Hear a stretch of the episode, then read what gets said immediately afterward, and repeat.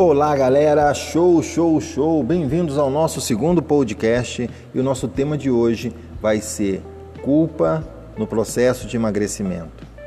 Você sabia que às vezes a culpa se torna muito mais vilã no emagrecimento do que qualquer outra comida?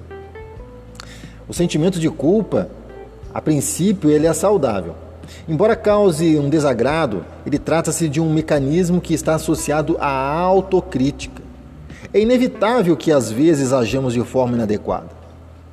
A culpa patológica ela pode chegar a ser muito incisiva e destrutiva. Ela diminui muito a autoestima.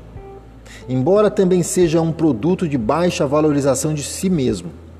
Por exemplo, alguém com um pouco amor próprio sente que deve agradar os outros o tempo todo.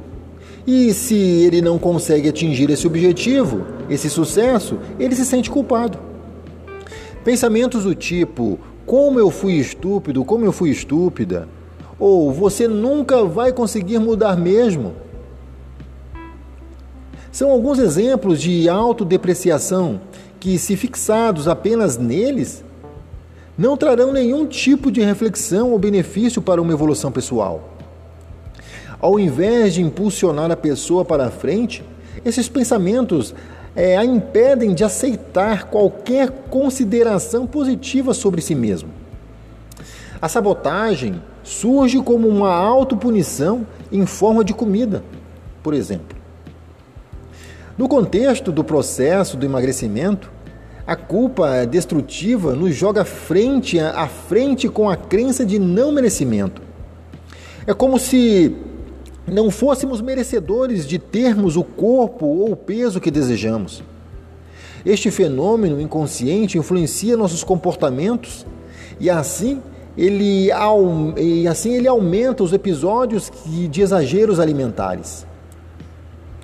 Esse tipo de mentalidade ele é voltada para um perfeccionismo prejudicial e está altamente ligada a uma dor interior.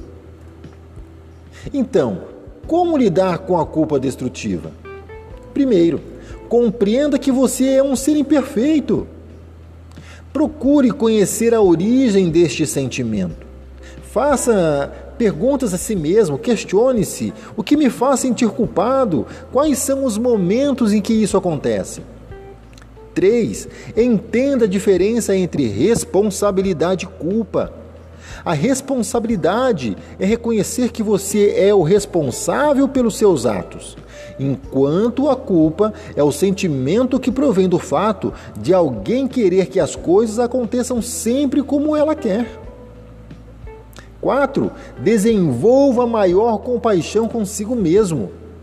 Comece a desenvolver um diálogo interno no sentido de começar a aceitar mais a sua própria humanidade. 5. Procure ajuda profissional. Um profissional poderá lhe dar a orientação adequada para te auxiliar a seguir um percurso de autorreflexão e agir dentro do problema. Identifique os problemas e procure o profissional adequado. Então, você passa por processo de culpa na sua vida? Eu quero saber. Um grande abraço Fique com Deus e até o nosso próximo podcast.